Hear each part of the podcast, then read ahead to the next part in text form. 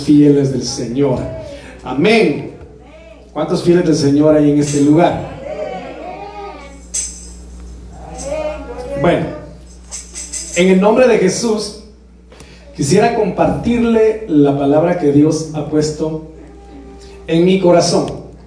¿Me dice amén?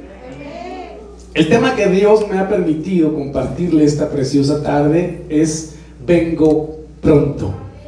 ¿Cuántos creen que el Señor viene pronto? ¿Cuántos creen en su venida? El Señor viene, mis amados hermanos. Realmente cada uno de nosotros debe preocuparse por su vida espiritual, por su comunión con el Señor, porque Él viene pronto.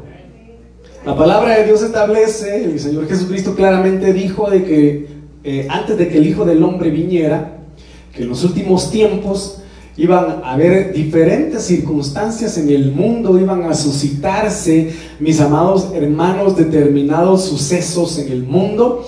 Pero uno de ellos, mis amados hermanos, es el hecho de que menciona de que se van a levantar falsos cristos. Me dice amén, no solamente falsos cristos.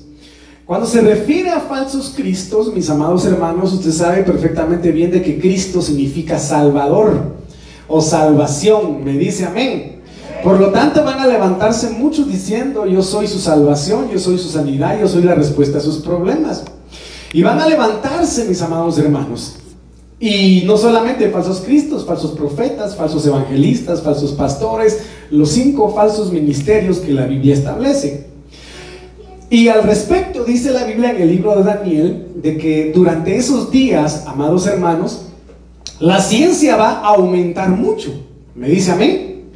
Y créame de que la ciencia va a ser una herramienta que, que Satanás va a usar para confundir a muchas personas, para confundir a mucho pueblo de Dios. Por lo tanto, la iglesia debe permanecer nutriéndose de la leche no adulterada, de la palabra no adulterada. Mi amado hermano, ¿por qué? Porque usted sabe perfectamente bien que cualquier persona en cualquier red social o medio de comunicación dicen, eh, Pancho Villa está vivo, todos lo creen. Me, me dice amén que Juan Gabriel vive y todos lo creen. Hermano, que Michael Jackson está vivo y todos lo creen. Hermano, entonces no solo es una cuestión en relación a las redes sociales. Le comentaba yo, no me acuerdo a quién le comenté. Creo que fue a mi esposa, a quien yo le mencioné un comentario, una, una, noticia que me impactó mucho. Porque fíjense ustedes de que científicos andan queriendo, mire, pues yo quiero que usted escuche esto. ¿Cuántos creen que el Señor viene? Agárrese de su silla, pues. Algunos científicos andan investigando dónde poder encontrar residuos de la sangre de Cristo. Usted sabe perfectamente bien que con el adelanto de la, de la, de la ciencia existe un proceso llamado clonación. Y lo que quieren hacer es encontrar un fragmento de sangre para clonar a Cristo, a Jesús.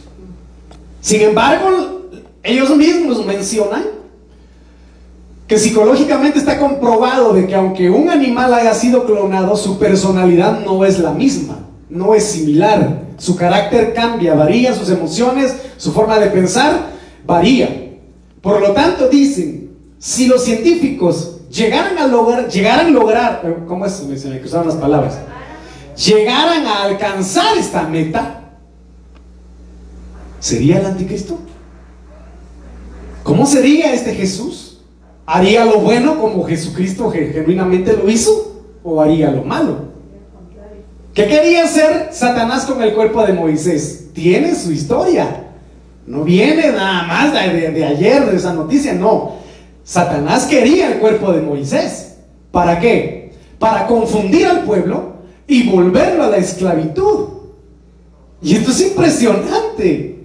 ¿Cuántos creen que el Señor Jesucristo viene? ¿Cuántos creen que el Señor Jesucristo viene? circunstancias que va a confundir a muchos va a ser la ciencia. Ay, hermano. La farmaqueia, eso lo ha enseñado el apóstol. Apostólicamente hemos sido enseñados al respecto. La farmaqueia, la farmacia, la ciencia va a ir en aumento. Un niño, hermano, no me recuerdo de qué país, si es de, de estos países europeos, tiene 11 años. Oiga lo que le voy a decir. Mire todo lo que está dando en el mundo y cómo la gente está pensando. Este niño a sus 11 años ya tiene su primer licenciatura. No sé cuántos vieron esa noticia. ¿Sí?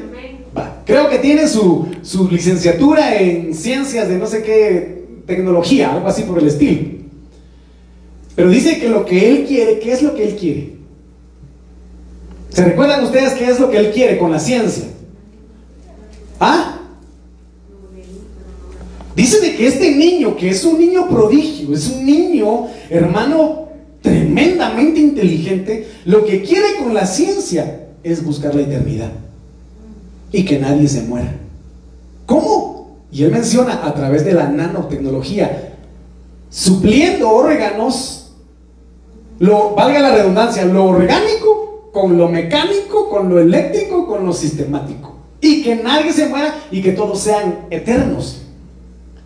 ¿Y por qué Dios sacó al hombre y a la mujer del huerto del Edén? Porque dijo, no sea que estos sean como nosotros, conocedores del bien y del mal, y que vivan para siempre.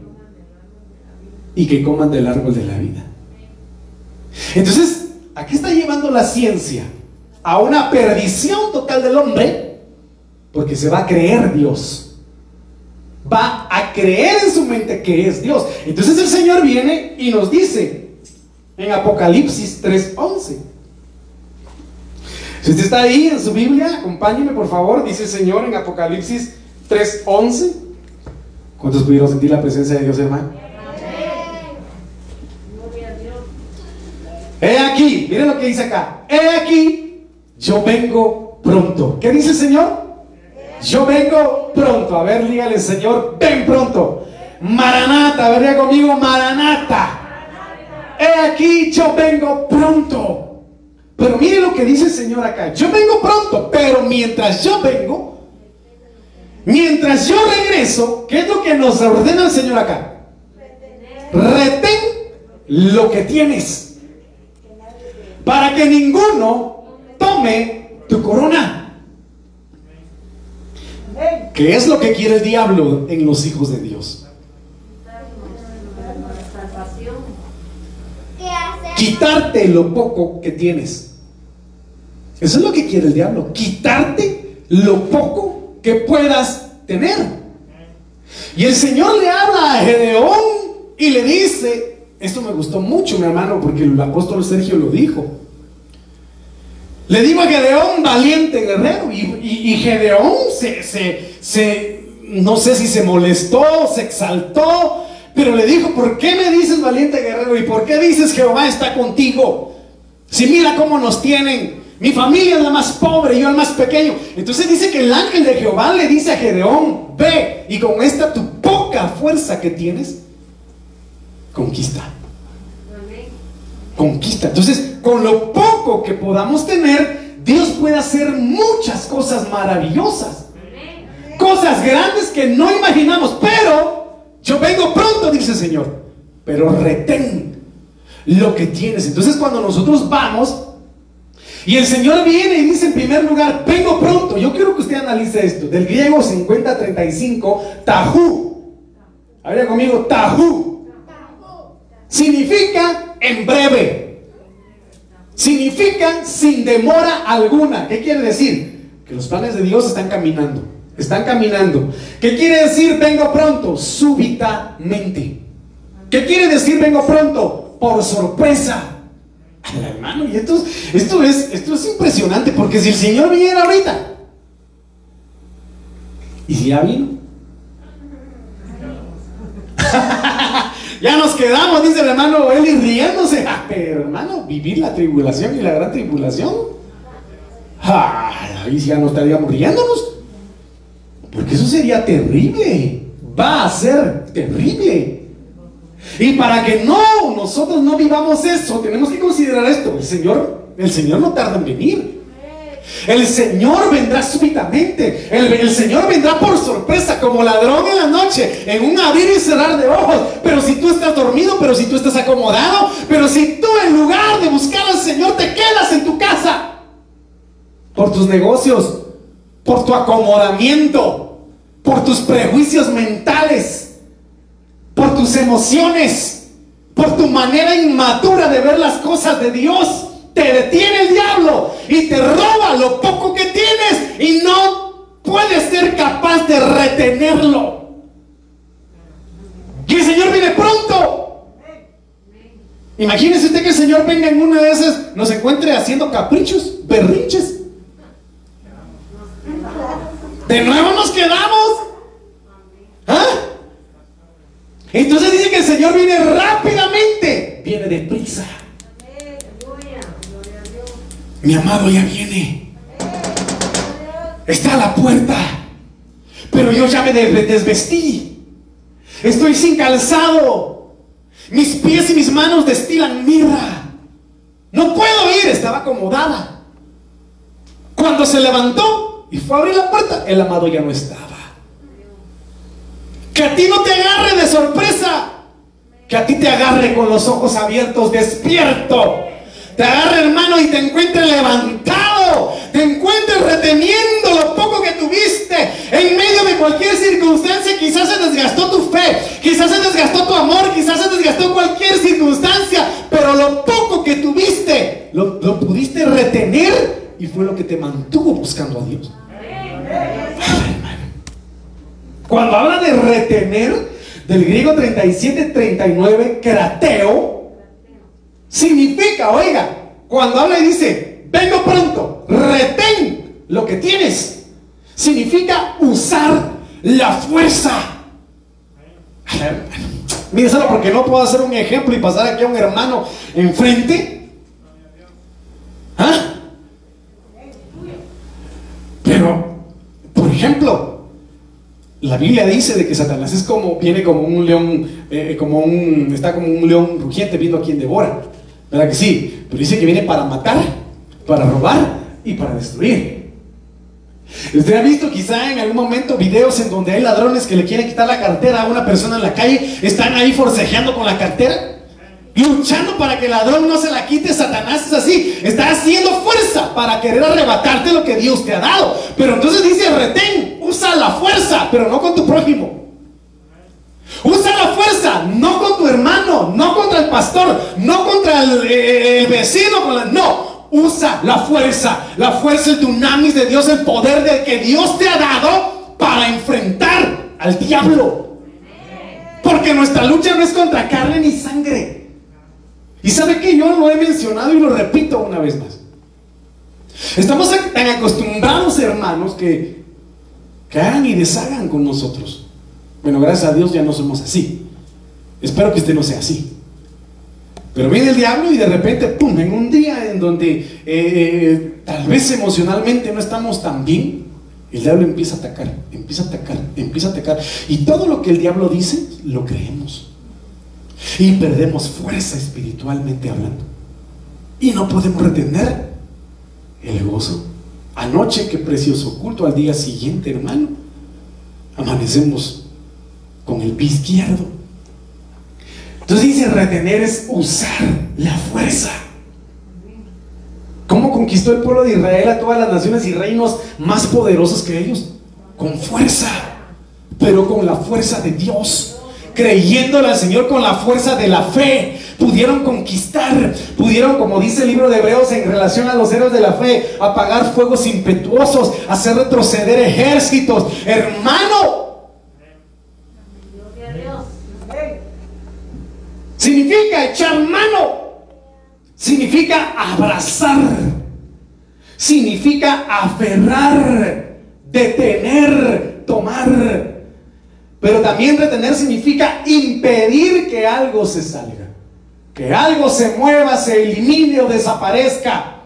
Significa conservar en la memoria algo. Entonces el Señor dice, vengo pronto. No te olvides de esta palabra. que vengo pronto. Retén lo que yo te he dado. ¿Quiénes no pudieron retener en la Biblia? Hay muchos ejemplos que no pudieron retener lo que Dios les había dado. Pero para empezar, el pueblo de Israel salió con riquezas. Ahorita que tiene a su lado, el pueblo de Israel salió con riquezas. Salió con oro, con plata. Y desaprovechó lo que, lo que tenía, no lo pudo retener. Quizá alguno está esperando riquezas materiales en su vida. Pero lo que Dios anhela es que primeramente retengamos lo espiritual antes que lo material. Pero mire, pues, cuando habla de retén lo que tengas, la palabra lo que tienes, tienes, del, del griego 2443, gina, significa propósito. Mire qué tremendo es esto. Retén tu propósito, finalidad, objetivo que se pretende conseguir o alcanzar. ¿Por qué? Porque con lo que uno tiene, pretende uno alcanzar con esos medios cierto objetivo. ¿O no? ¿O más decir que no? ¿Qué es lo que esperamos? La salvación. Nuestro propósito eterno es ver al Padre cara a cara a través de Jesucristo. Es poder estar en su presencia. Me dice amén. Entonces dice, retén tu propósito. Retén lo que tienes. Entonces aquí, amados hermanos, en relación a la corona, es una diadema del griego 4735, estefanos, significa etiqueta de realiza, símbolo, símbolo, etiqueta de realeza, símbolo de honor y de distinción. Recuérdese que usted, usted y yo somos elegidos del Señor. A conmigo, somos elegidos del Señor. Estírese un poco, en el nombre de Jesús reprendemos todo sueño y todo cansancio. A ver, en el nombre de Jesús a ver, reprendamos, hermanos. Se va fuera el cansancio. Se va fuera todo sueño y todo estorbo en los aires ahora mismo en el nombre poderoso de Cristo Jesús. Entonces, retén lo que tienes. Para poder retener, como vuelvo a reiterar, lo que tenemos es ejercer fuerza. Podemos retener si tenemos fuerzas. Si no tenemos fuerzas, ¿cómo podemos retener? No podemos. No podemos. Esta enfermedad que atañe hoy, hoy día a mucha gente lo que hace es debilitarla por mucho que suda, por mucho que está ahí padeciendo, la debilita. Me dice amén, la debilita. Pero hay muchos que se debilitan espiritualmente. Y tenemos que tener cuidado con eso. ¿Por qué? Porque hay un enemigo que en la retaguardia ataca y, y destruye a los débiles. ¿Quiénes son? Sí, hermano, ese que pensó. Pero dígalo, ¿quiénes son? Los amalecitas. Entonces el Señor dice en Isaías 35.3. ¿Qué dice Isaías 35.3?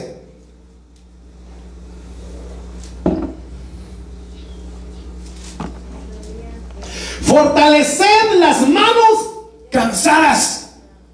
¿Qué necesitamos para retener lo que Dios nos ha dado? Manos fuertes. Brazos fuertes. ¿Qué es lo que necesitamos, hermano? Fortalecer las manos cansadas, afirmad las rodillas endebles. Cuando habla de fortalecer, del hebreo 2388, Hazak, habría conmigo Hazak, significa atrapar, agarrar, similar a lo de retener, significa ser fuerte, pero miren, figurativamente valiente, curar, reparar y fortificar. Significa conquistar, significa afirmar, apoderarse, significa insistir, prevalecer, resistir, vencer. ¿Y sabe qué significa fortalecer? Violento. Pastor, pero Dice la Biblia, bienaventurados los pacificadores, porque eh, eh, eh, serán llamados amigos de Dios. Sí, los pacificadores, pero con el prójimo. Vuelvo a repetir, mas no con el adversario. Y se lo voy a leer. Mire pues, dice acá y continúa en el versículo 4, decídalos de corazón apocado, esforzados, no temáis He aquí que vuestro Dios viene. ¿Quién viene? Nuestro Dios. Con retribución, con pago. Dios mismo vendrá y os salvará. Entonces, cuando habla de estar firmes del Hebreo 5:53, amats significa estar alerta y ser fuerte. Entonces, mire pues, vemos en este significado de fortalecer ser violento. Mire lo que dice, usted lo sabe yo, Mateo 11:12. ¿Qué dice Mateo 11:12? Desde los días de Juan el Bautista hasta ahora, el reino de los cielos sufre violencia. ¿Y qué dice ahí? Y los violentos lo arrebatan. ¿Quiénes arrebatan el reino de los cielos? Entonces, mire, pues, la Biblia, la BDN, dice, desde los días de Juan el Bautista hasta ahora el reino de los cielos padece violencia y los esforzados lo conquistan. Entonces el Señor dice, venlo pronto, retener lo que tienes. Lo que tienes, tenemos que tener fuerza. Y para mantenerlos fuertes, necesitamos al Espíritu de Dios. Necesitamos nutrirnos de la palabra. Necesitamos estar en la presencia de Dios. ¿Para qué? Para que de manera esforzada podamos conquistar, mantener y retener lo que es nuestro. Mire, yo no sé, pero yo siempre he hecho esta pregunta y algunos hermanos no le, no le prestan mucha atención, tal vez porque dirá, ese pastor ya está aburrido con esas preguntas que hace. Pero usted no se ha puesto a pensar, quizá el diablo ha hecho en algún momento que se olviden muchos cristianos de lo que han perdido. Espérenme, solo le bajo volumen a esto. Hermano, ¿no se ha puesto usted a pensar en eso? ¿Está conmigo? Hermano, yo le pregunto, ¿cuántos tenían sueños antes? Ya dejaron de tenerlos. No sueños de que soñaba, que me iba a McDonald's, pastor, y me comía una mi hamburguesa, no, sueños de Dios. ¿Ah? ¿Cuántos dejaron de profetizar? ¿Cuántos dejaron de hablar lenguas? ¿Y sabe qué? Aquellos que no han tenido estos dones, pídanselos al Señor y Él se los va a dar. Pero muchos se olvidaron que un día le sirvieron a Dios en el evangelismo cuando eran jóvenes. Muchos le sirvieron a Dios, hermano, eh, eh, en oración, en revelación de sueños, en, en cualquier don que Dios les había dado, Dios los usó. Pero se debilitaron en muchas áreas y se olvidaron de eso. Se olvidaron. ¿Por qué? Porque el diablo se los arrebató y ni siquiera se dieron cuenta en qué momento dejaron de hacerlo y en qué momento lo perdieron. Yo no sé, por eso yo le digo a usted, ¿cómo quiere usted que lo encuentre el Señor? A ver, hablemos. ¿Cómo quiere usted que el Señor lo encuentre cuando Él venga? Va, a trabajando, dice el hermano Eli. Amén. ¿Qué más? Adorando fuerte en el Espíritu. Entonces, espiritualmente hablando, ¿cómo estamos? Espiritualmente hablando, ¿cómo estamos? ¿Ah? Pastor, fíjese de que eh, aquel apóstol Pablo nos iba a enseñar respecto a los secretos de Melquisedec. Pero saber qué chismoso de los hermanos le dijo de que Perencejo y Perenceja están peleando y que hay división en tal familia y que se están agarrando a tunazos ahí. Viera, pastor, todos los chismes que le fueron a decir al apóstol eh, Pablo y nos perdimos de ese tema escatológico tremendo. ¿Cómo queremos que el Señor nos encuentre? Si seguimos en pleitos, si seguimos en disensiones, si seguimos en carnalidades, si seguimos disfrutando de lo que el mundo nos da más que lo que Dios nos da. ¿Ah? ¿Cómo, cómo, cómo quiere que nos encuentre el Señor? Yo dormía, pero mi corazón velaba. Pero algunos ya están durmiendo aquí. Que no nos agarren dormidos. Miren pues, la BLA 95 dice, desde los días de Juan el Bautista hasta ahora, el reino de Dios es cosa que se conquista. Ay, pastor, disculpe, pero estoy cansado de pelear. Ya no tengo fuerza, se me acabaron. Entonces dice la Biblia, los que esperan en el Señor tendrán nuevas fuerzas, correrán y no se cansarán, caminarán y no se fatigarán. ¿Quiénes? Los que esperan, los que retienen lo que Dios les ha dado, los que no se rinden. ¿Quién no se rindió a pesar de que tenía casi 100 años? Abraham. Hermano, le creyó a Dios hasta en el último momento. esto es tremendo. Desde los días de Juan el Bautista hasta ahora el reino de Dios es cosa que se conquista. Y los más decididos son los que se adueñan de él. Aquí tremendo. ¿Cómo? Haciendo fuerza. Porque las puertas del infierno no prevalecerán contra la iglesia. La iglesia que ejerce fuerza. La iglesia que resiste al diablo. La fuerza, hermano, que utiliza el Hijo de Dios con la palabra, con el Espíritu, con la fe. Pero aquel Hijo de Dios, hermano, aquel cristiano, Aquel que, que hermano, por cualquier circunstancia dice, no, yo no soy para eso.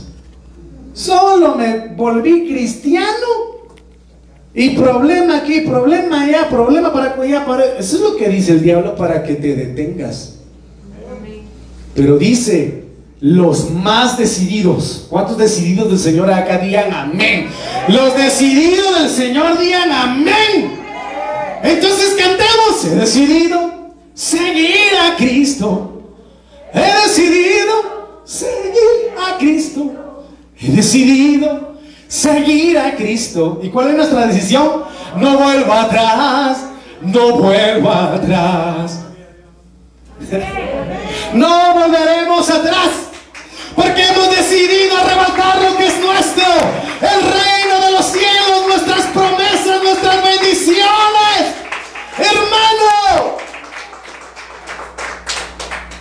Porque el reino de los cielos es semejante a un hombre, dice el Señor, que está en su hacienda, bien armado, seguro de lo que tiene y de las armas que tiene. Pero viene otro más poderoso que él y lo despoja y se queda con el botín. Que tú seas el que en Cristo eres más fuerte porque más poderoso es el que está conmigo que el que está en el mundo. Por lo tanto, la fuerza de Cristo en mí, vengo y despojamos en el nombre de Jesús el diablo de la felicidad, de la paz, la sanidad, la salud que nos robó. Pero muchos están acostumbrados a que el Señor, eh, eh, diablo, que el Señor lo reprenda, ¿verdad? Viene y le quita el gozo a este y el otro no hace nada para recuperar su gozo.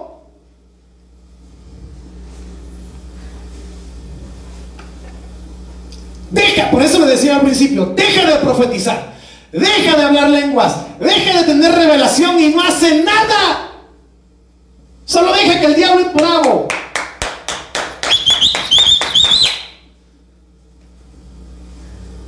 Porque no quiere a los hijos de Dios ejerciéndole fuerza. Es más, les apuesto que muchos lloraron más porque Messi se fue al Barcelona que por la presencia de Dios. ¿Ah? ¿Qué nos importa a mí? ¿Acaso nos da de comer, pues? Oiga, protestando por él. Que Dios tenga misericordia de nosotros. Entonces, ¿qué es lo que debemos retener? Manos fuertes ¿Por qué? Porque en las manos están las obras. En las manos está la unción que Dios nos pueda dar, para transmitir bendición. Pero te aconsejo que avives el don de Dios que te ha sido dado por medio de la imposición de manos. Nehemías 6:9, miren lo que dice acá. Porque todos ellos nos querían atemorizar. Oiga, ¿qué provoca el temor en estos tiempos? Debilidad. Debilidad en la fe. ¿Sí? Muchos aconsejan que no tengan temor porque el temor baja las defensas, las defensas del cuerpo. Y si tienes temor, te puedes enfermar más fácilmente. Eso dice. Porque todos ellos nos querían atemorizar. ¿Quién habla Nehemías? ¿Qué estaba haciendo Nehemías? Restaurando los muros, las puertas. Porque todos nos querían atemorizar. A ver, en el nombre de Jesús, levante sus manos y diga conmigo, Señor, reprendemos todo miedo. En el nombre de Jesús todo temor se va de esta iglesia, se va de mi casa, se va de mi corazón, se va de mi vida, porque mi futuro está seguro en Dios, mi vida está segura en Dios. Sabría conmigo, mi vida está segura en Dios, por lo tanto no temeré, no temeré mal alguno, porque tú estás conmigo. Hermano, denle ofrenda de palmas al Señor.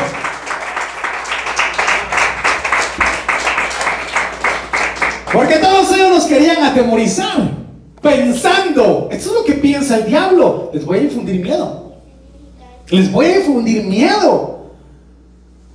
Y el enemigo piensa, así se debilitarán las manos de ellos.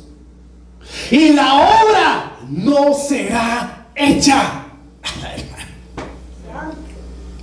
Hablando de la restauración de Jerusalén, pero hoy te hablo de la restauración de tu vida, de tus muros, de tus puertas, de lo que el adversario destruyó. Que el enemigo no te infunda miedo en el nombre de Jesús, porque si no te vas a debilitar.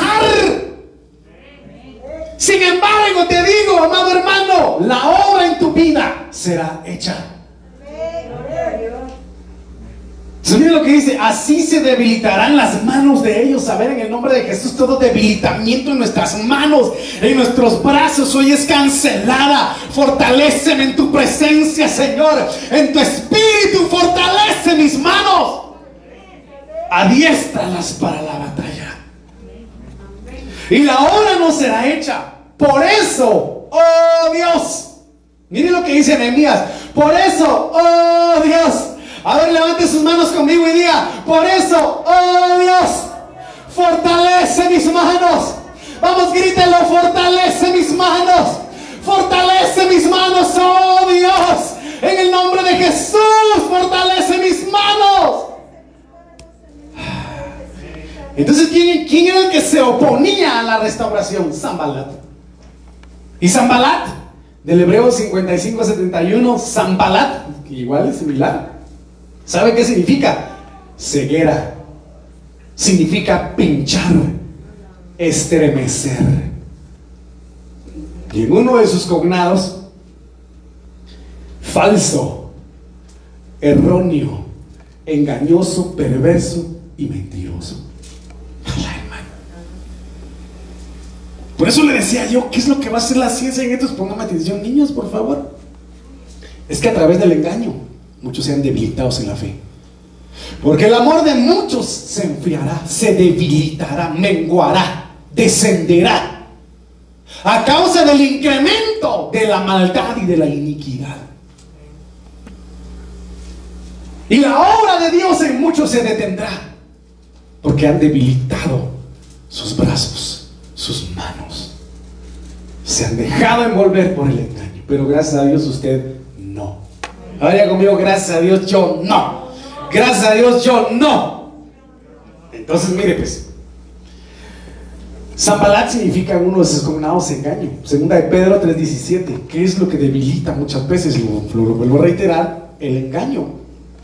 Así que vosotros, oh amados, sabiéndolo de antemano, oiga, Nadie puede alegar ignorancia de la ley en estos momentos. Nadie puede alegar ignorancia de lo que hemos platicado, de lo que hemos hablado, de lo que ustedes han escuchado, se les ha enseñado. Así que vosotros, oh amados, sabiéndolo de antemano, guardaos. ¿Qué dice? Guardaos, guardaos, guardaos, guárdate, guárdate guárdate. donde En la presencia del Señor, bajo su abrigo, debajo de sus alas, guárdate. No sea que arrastrados por el error de los inicuos, caigáis de vuestra firmeza. Y esto lo, esto lo predicaba el apóstol Sergio en algún momento, hermano. Y él lo dijo en una de las predicas que hace poco mencionó. ¿Puede creer usted, dijo? Que hubo un pastor. Por eso hay que tener mucho cuidado a quién oyes, a quién escuchas. Es importante la cobertura, mi amado hermano. ¿Me dice amén? Un pastor en donde llegó a una iglesia, no sé de qué lugar, y dijo, vean cómo el agua se convierte en sangre. Dijo hermano. Sacudió el bote de agua pura y se puso roja el agua. Vean el poder de Dios, decía. Que si una, él lo contó, y lo estoy diciendo porque él lo hizo público. Que si una reportera le siguió los pasos a él. Y dice de que lo que hizo fue lo que los brujos del faraón hicieron con Moisés. Pura cuestión química, usaron químicos, usó químicos. Entonces dice el apóstol, los brujos se están metiendo a la iglesia, que el Señor reprenda al diablo. En el nombre de Jesús, habría conmigo, Padre, reprendemos atamos y ligamos todo espíritu de brujería y de hechicería en esta iglesia y en este municipio, en el nombre poderoso de Cristo Jesús. Pero ¿para qué lo hacen? Para engañar a la gente, para atraer. Oh, ese sí es pastor. Ese sí. Pero ¿cuáles son las señales de un pastor? ¿Ah? Como cuando la, pues vuelvo a reiterar ese, ese, mensaje del apóstol, dice que no lo dejaban pasar a determinada frontera. Demuestre ver que es pastor, tráigame un endemoniado, pues le dijo. ¿Cuáles son las señales de un pastor? Las señales de un pastor, liberar endemoniados. Si, o si hay alguno aquí, hermano, pase de una de los chamucamos. Pero como gracias a Dios no, ¿verdad? Pero por si las moscas.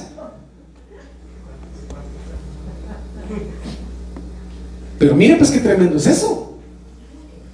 Mire qué tremendo es esto. Entonces dice, no sea que arrastrados por el error de los inicuos, caiga, caigáis de vuestra firmeza, de vuestra fuerza. Es el ejemplo que yo le doy. Hay un evangelista en plena plaza, hermano, y un pelón tal vez viendo lo que es su hijo. Y de ahí toda la multitud viendo al otro con la mazacuata colgada, hermano. Ahí sí está, ay sí, esa medicina seguro me va a curar a mí. La medicina es la misma, diría mi amado pastor Mario, es Cristo. La medicina es la misma, es Cristo. Así que no te desvíes, mira a Cristo, fortalecete en Cristo, restáurate en Cristo, sana en Cristo, libértate en Cristo y retén lo que tienes en Cristo para que no seas desviado, ni debilitado, ni conquistado, ni desarmado ejerce la fuerza del reino de los cielos sobre las tinieblas. No que las tinieblas ejerzan fuerza sobre ti. Hazlas retroceder. Gloria a Dios. Gloria a Dios. Entonces aquí viene la película de los 300, ¿verdad? En donde están ellos en una peña, sí, miren, una, en, una, en, una, en, un, en un cañoncito, un cañón. Y ahí estaba el ejército persa queriéndolos atacar, hermano. ¿Qué era lo que hacían ellos? Una sola fila, hermano. Era una línea de, escudos, ¿verdad? Escudos así como de un metro y medio, hermano. Dos metros tal vez. Tremendos escudos, hermano. Mire aquí el escudo. Ya se imagina la película, así calando, así 300. No, hermano, ya bajé de peso. Tal vez el escudo ni lo aguanto. Pero el escudo de la fe sí, hermano. Entonces, ¿qué pasó con estos? Mire, pues le voy a enseñar, aquí está, mire esta vara pastora. Cualquiera que se porte mal le cae. ¿Qué pasa? Mire, hermano, los guerreros con el escudo, el escudo de la fe, el enemigo atacando, empujando tal vez, pero ¿qué era lo que hacían los guerreros? A mí me encantaba esa escena, hermano. Porque de repente brincaban los de atrás y ¡pum! hermano. Le ensartaban la espada a cualquiera que estuviera enfrente ahí. ¿eh? Y, y así los mataban, y así los iban haciendo retroceder hasta matarlos a todos.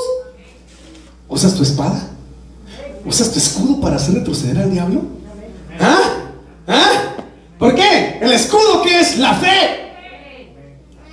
Y la espada, la palabra. Haz retroceder al diablo con tu fe y mátalo con la palabra.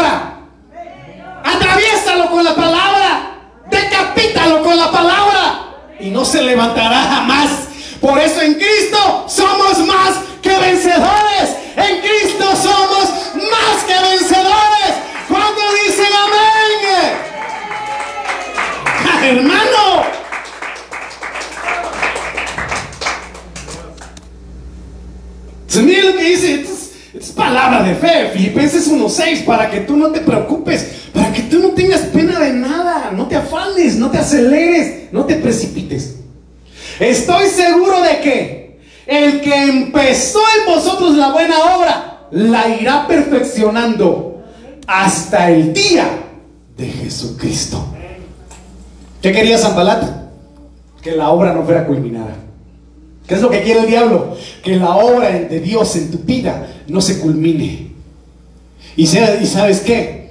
Quiere llevarse a muchos seres humanos, a muchas personas al infierno. Le digo algo, ¿el infierno fue hecho para los hombres?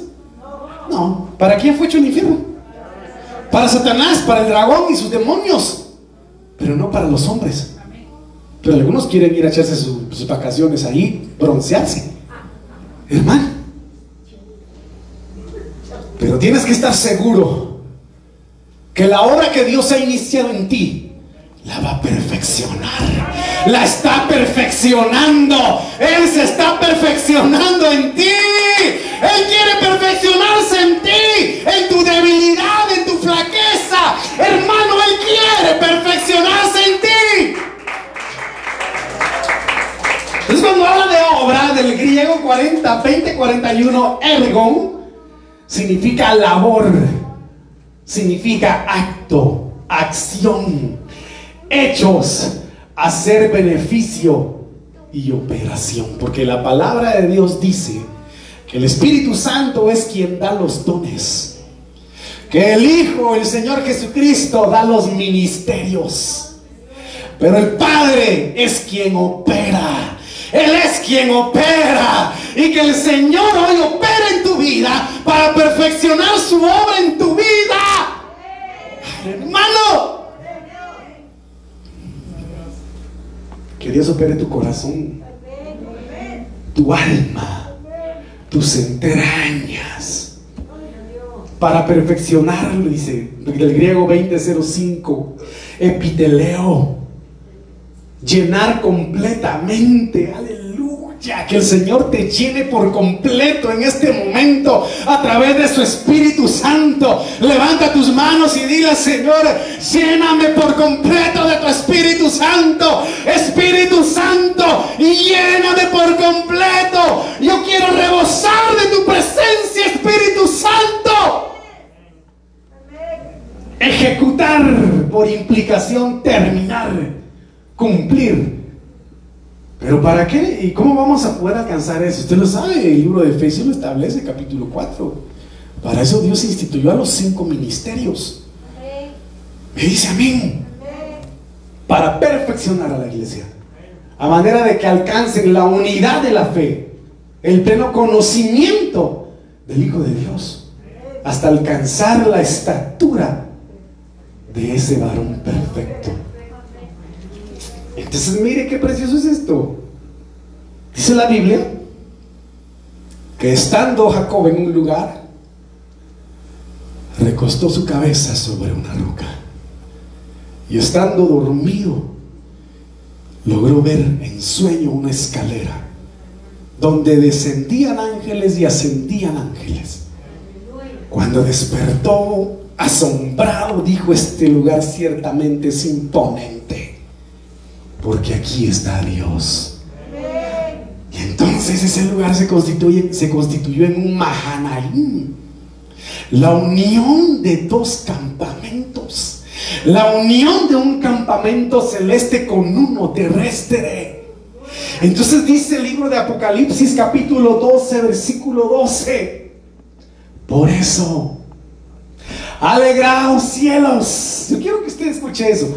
Alegraos cielos y los que habitáis en ellos. Ay de la tierra y el mar, porque el diablo ha descendido a vosotros con gran furor al saber que le queda poco tiempo.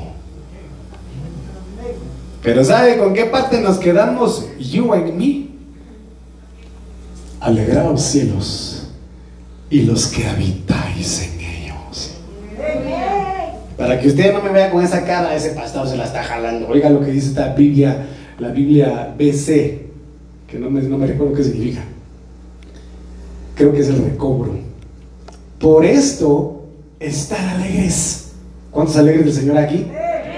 Cielos y los que moráis en sus tiendas. Oiga, en sus tiendas. Ay de la tierra y de los del mar, porque bajó a vosotros el diablo con gran coraje sabiendo que cuenta con poco tiempo. Entonces viene el diablo, ciertamente está ejerciendo su poder en el mundo, pero para los que tenemos nuestra mente puesta en lo celeste, para los que tenemos puestos los ojos en el autor y consumador de la fe, Jesucristo, alégrense, gócense, gózate delante del Señor, porque Él es tu Rey. Gózate delante del Señor, porque Él es tu Rey. Él es, Él es, Él es, Él es tu Rey. ¿Quién es tu Rey? Jehová. Jehová de los ejércitos. ¿Es nuestro rey? ¿Quién es el Dios de este mundo? El Dios mamón, el Dios del dinero, el Dios de las riquezas. Pero nuestro Dios es Jehová de los ejércitos. Entonces miren lo que dice Colosenses 3.1. Siendo que habéis resucitado con Cristo, buscad las cosas de arriba. ¿Quiénes son los que habitan en las tiendas celestes? Porque no os habéis acercado al monte Sinaí donde dice, hermano, que truenos hacían temblar el monte. Y que si alguno, incluso una bestia, tocaba las faldas del monte, moría. Si no os habéis acercado al monte Sión, al hermano, a miriada de ángeles, ¿verdad? A la congregación de los espíritus hechos ya perfectos, a la sangre del cordero y a Jesucristo. Ahí estamos nosotros. Por eso dice, buscad las cosas de arriba. Aquellos que buscan las cosas de arriba no les van a afectar las cosas de la tierra. No le van a afectar las cosas materiales. Donde está Cristo sentado a la diestra de Dios. Buscad las cosas de arriba. Vuelvo a repetir, a reincidir y quizá aburrirlo. ¿Qué fue lo que vio Esteban? Las cosas de arriba. ¿Ah? ¿Qué fue lo que vio Moisés? Ay, no, Padre, por favor, tanto que me encariñé con estas ovejas que me diste, mis hijos, mi mujer, mi suegro, no me lleves, Señor. ¿Así dijo Moisés? No. ¿Así dijo Enoch? No. Cuando Elías le dijo a Eliseo, el otro levantó la cara y ¡pum! le tiró el manto, hermano. Déjame matar a estos bueyes para despedirme de mi familia. ¿Y eso a mí qué? Ah, qué tremendo, hermano. Y el Señor Jesucristo, dejad que los muertos entierren a sus muertos. No, no mucho comprendí, flies, pero nos cuesta desprendernos de lo terrenal. Nos cuesta desprendernos de lo, de lo, de lo material. Busca las cosas de arriba. Y aunque el diablo esté ejerciendo fuerza en el mundo, tú vas a mantenerte fuerte. Tú vas a poder retener lo que Dios te ha dado. Vas a poder sobrevivir. ¿Por qué? Porque vas a vivir en fe y para fe. No vas a vivir dependiendo de las cosas materiales. ¿Cuántos dependen de las cosas materiales aquí directamente? No. Entonces dice Colosenses 3.2. Poned la mirada en las cosas de arriba, no en las de la tierra. Ay, pastor, mire cómo estoy.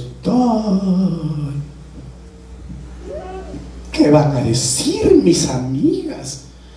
Las comadres, ya se me cae la papada, ya se me cae la oreja hasta el suelo. Dice que aunque el hombre exterior se vaya deteriorando, debemos buscar la renovación del hombre interior, que es por el Espíritu. Entonces, aunque el diablo esté ejerciendo fuerza en el mundo, ¿qué nos importa? Va, pues ya voy terminando en 15 minutos. 10 me quedan, va. ¿Por qué tenemos que nosotros tener fuertes los brazos? Para retener lo que Dios nos ha dado. ¿Y qué es lo que Dios nos ha dado? Victoria, bendición, sanidad, restauración, gozo. Éxodo 17, 11 al 13. Porque es necesario tener fortalecidos los brazos. Y aconteció cuando alzaba Moisés las manos. Usted lo sabe. ¿Quién prevalecía? Israel. Pero cuando bajaba las manos, ¿por qué? Porque se cansaba, prevalecía Amalek. Si tú dejas de levantar tus brazos para alabar a Dios, para adorar a Dios, para aclamarle a Dios, corres el riesgo de que tus enemigos prevalezcan. Corres el riesgo de que los enemigos se levanten. Por eso no dejes de levantar tus manos. Cuando vengas a la casa de Dios, cuando estés en tu casa, no importando dónde estés, estás en tu trabajo, estás en tu negocio, vas hacia un lado en tu vehículo, pon música de adoración, de exaltación. Aún hermano, estando donde estés, levanta tu corazón, levanta tus manos si puedes y haz que el ambiente donde tú te encuentres cambie. Haz que la atmósfera donde tú estás sea transformada. Haz que tu habitación, haz que tu casa, haz que tu trabajo cambie de ambiente, de atmósfera, cancelando las contaminaciones del mundo. Y pon cantos de victoria. Pon cantos de sanidad. ¿Cómo quieres que Dios sane tu alma? Si en, lugar de poner, hermano, cánticos de sanidad del Señor para nuestra alma, para alimentar nuestra fe, pones canciones depresivas.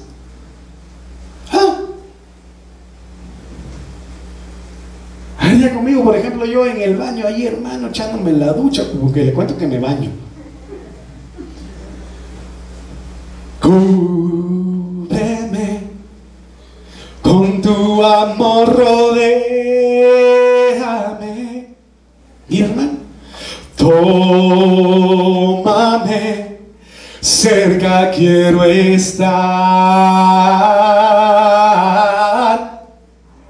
Y al esperar nuevas fuerzas yo tendré y me levantaré como las águilas por el poder de tu amor. Hermano, cantarle al Señor.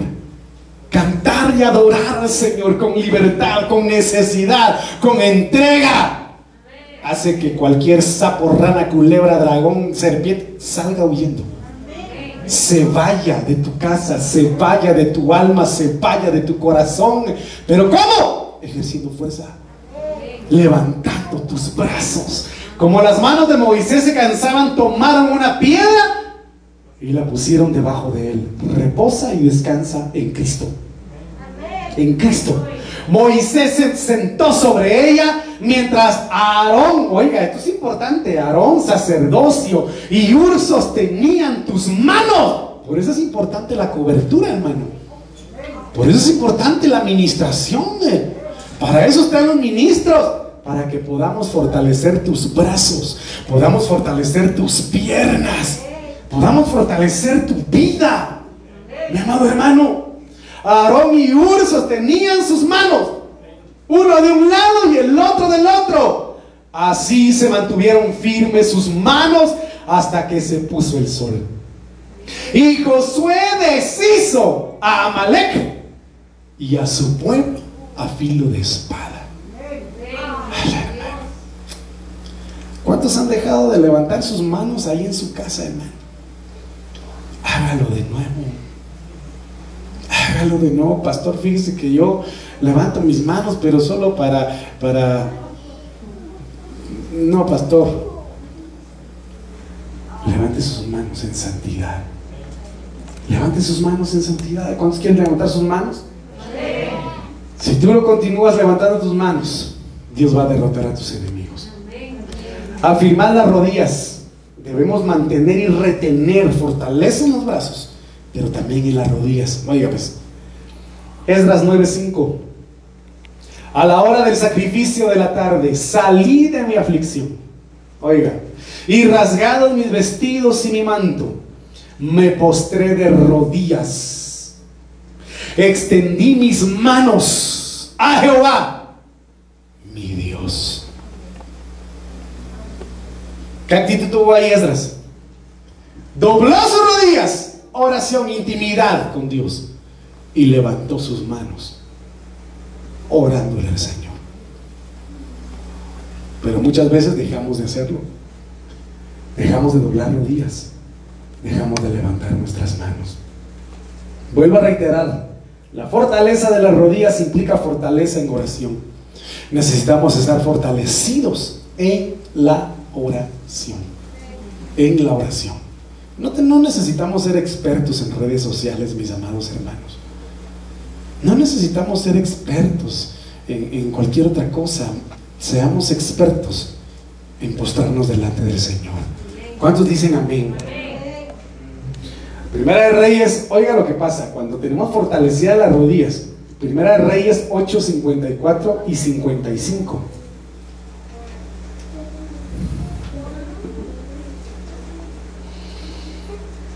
Cuando acabó Salomón de hacer a Jehová toda esta oración y súplica, se levantó delante del altar de Jehová, donde se había arrodillado. ¿Cómo estaba el rey Salomón? Humillado, postrado, arrodillado delante del Señor, con sus manos extendidas al cielo. ¡Qué precioso, hermano! Y puesto de pie o sea, primero le presentó un sacrificio al Señor. Elevó oración al Señor, postrado de rodillas con sus manos arriba, se levantó y puesto en pie, bendijo a toda la congregación. ¿Por qué es necesario tener fortaleza en nuestra comunión con Dios? ¿Por qué es necesario tener fortaleza en la oración? ¿Por qué es necesario tener fuerte nuestras rodillas para doblarlas delante del Señor? Para poder bendecir Usted dirá, pastor, pero yo lo que necesito es que me bendigan. Ah, pero bendiciendo es como se rompen maldiciones. Entonces, yo no sé usted, hermano, pero yo a veces le digo, parezco loco, va. Pero yo, hermano, cuando ellos no están o cuando mi esposa o ellos no, no me miran, yo, hermano, en la casa de repente voy, padre, yo bendigo las paredes de mi casa. Yo bendigo los cimientos de esta casa. Yo bendigo cada habitación. Yo bendigo cada cuarto. Yo bendigo el lecho donde duermo. Yo bendigo la habitación de mis hijos. Yo. Hermano, no necesariamente, vuelvo a reiterar, aunque bendiciendo a otros Dios te bendice. Pero tú tienes que aprender a bendecir tu propia casa. Tú tienes que aprender a bendecir tu propio hogar, tu propia familia. Tú tienes que aprender a bendecir a tus propios hijos, tu propia vida. Ay, pastor, yo no nací para amar. Nadie nació para mí. Tan solo fui un tonto y soñador no más. Nadie me quiere. Todos me odian. Mejor me como un gusanito. Hermano, en lugar de bendecir tu vida, estás aumentando maldiciones. Y Dios no te ha llamado para acarrear maldiciones. Dios te ha llamado bendito de Jehová. El Señor te ha llamado bendito de Jehová. A ver, levante sus manos y diga conmigo, yo soy un bendito de Jehová. Yo soy un bendito de Jehová. Bendigo mi vida, bendigo mi levantar, bendigo mi acostar, bendigo mi habitación donde duermo, mi casa, bendigo mi vida,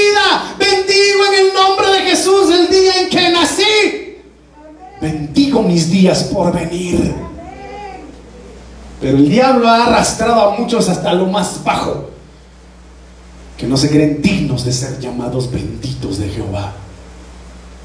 Y en lugar de bendecir, ay, la gracia es en mi casa solo clavos, ¿eh? Mejor me voy. Mejor, lástima que ese avión no pasó más bajo, sino un lazo y me lleva. Bendice tu casa y todo cambiará. Bendice tu hogar y todo cambiará. Dobla rodillas, levanta tus manos, después ponte de pie y declara bendición, desata bendición, decreta bendición y vas a ver cómo va a ir cambiando el ambiente de tu hogar, de tu casa y tu propia mentalidad. Ay, hermano. Mire, pues, Marcos 1.40 al 42. Vino a él un leproso. La lepra es figura de pecado. Me dice a mí. La lepra es figura de pecado. Vino a él un leproso que de rodillas. ¿Cómo llegó el leproso? Hermano, llegó de rodillas, yo me lo imagino así, mire pues, leproso, hermano, de rodillas caminando hacia el Señor, porque su necesidad era grande. ¿Sabes cuál es el problema? De que te has olvidado que eres un necesitado del Señor. Porque quizá tienes comodidad económica, porque quizá no te ha pasado nada malo, porque quizá estás bien, gracias a Dios. Dicen, no, yo no tengo necesidad de doblar mis rodillas, que las doble otro por mí si quiere. Para eso Dios puso al pastor. Amén. Lloro por tu vida todos los días y le pido al Señor misericordia. Y lo digo delante del Señor. Pero tú también tienes que esforzarte en presentarte como un leproso, como leprosos que somos delante del Señor, pecadores de rodillas. ¿Y qué fue lo que le dijo a este hombre? Si quieres, puedes limpiarme. Al hermano, entonces estar de rodillas, fortalecía las rodillas y ser humilde. Jesús, teniendo misericordia de él, extendió la mano. Si tú te postras con tus rodillas fortalecidas y le dices al Señor, ten misericordia de mí, sáname. ¿Qué va a hacer el Señor? Porque Él no resiste un corazón contrito y humillado. Te va a tener misericordia. Es más, si en tu corazón crees en este momento, el Señor te hace misericordia. Ahora mismo, ahora mismo si lo haces de corazón. Pero ¿sabes qué? Es lo difícil de creerle al Señor. Es lo difícil. ¿Por qué? Porque tú no eres el que literalmente está viviendo una lepra como este hombre. O tal vez sí. Pero no eres humilde para decirle al Señor, ayúdame. ¿Qué tenemos que ser? Humildes. Jesús extendió eh, Jesús teniendo misericordia de él, extendió la mano y lo tocó y le dijo, quiero, se limpio. ¿Qué quiere el Señor? Sanarte. Tan pronto terminó de hablar, la lepra se desapareció del hombre y quedó limpio. Mire, pues yo termino con esto. Hechos 9:36. Había entonces en Job, en Jope, Sebastián, había entonces en Jope una discípula llamada Tabita, que traducido es Dorcas. Oye, esto es impresionante, hermano. Esto es impresionante. Esta abundaba en buenas obras y en limosnas que hacía. Aconteció que en aquellos días enfermó. ¿Y qué pasó con Dorcas? Tabita murió. Después de lavada, la pusieron en una sala. Pregunto, ¿estaba Jesús ahí? Pregunto, ¿estaba Jesús ahí? personalmente? No. Estaba en espíritu y el Espíritu Santo estaba en Pedro. Entonces, sacando a todos, Pedro se puso de rodillas. ¿Qué hizo Pedro?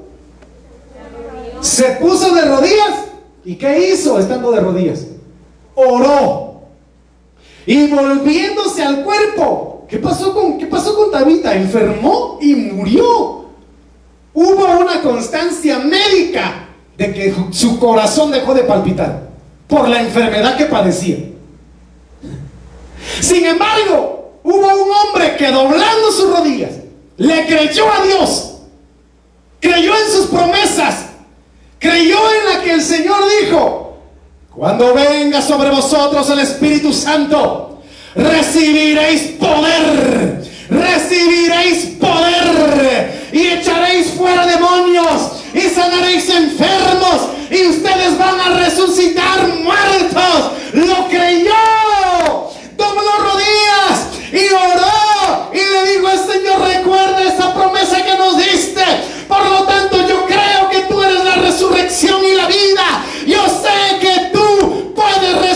a esta mujer.